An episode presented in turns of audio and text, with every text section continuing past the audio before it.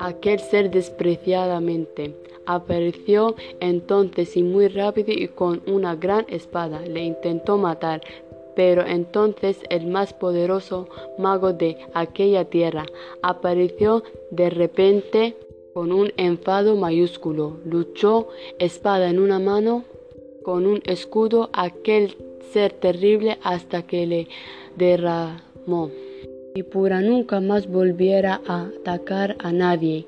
Le, ataron las piernas mientras toda la gente se reía y cayéndose después de morados contra el suelo.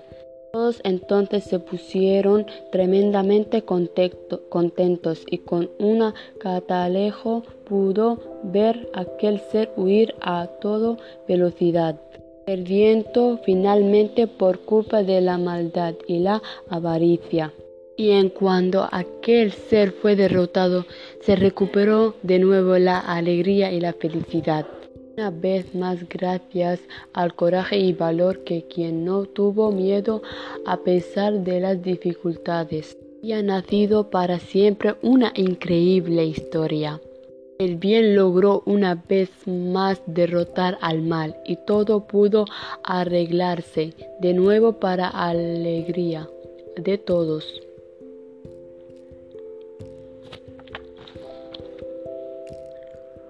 Por un lado lo que le pasó era malo, pero al final gracias a eso tuvo mucha fama.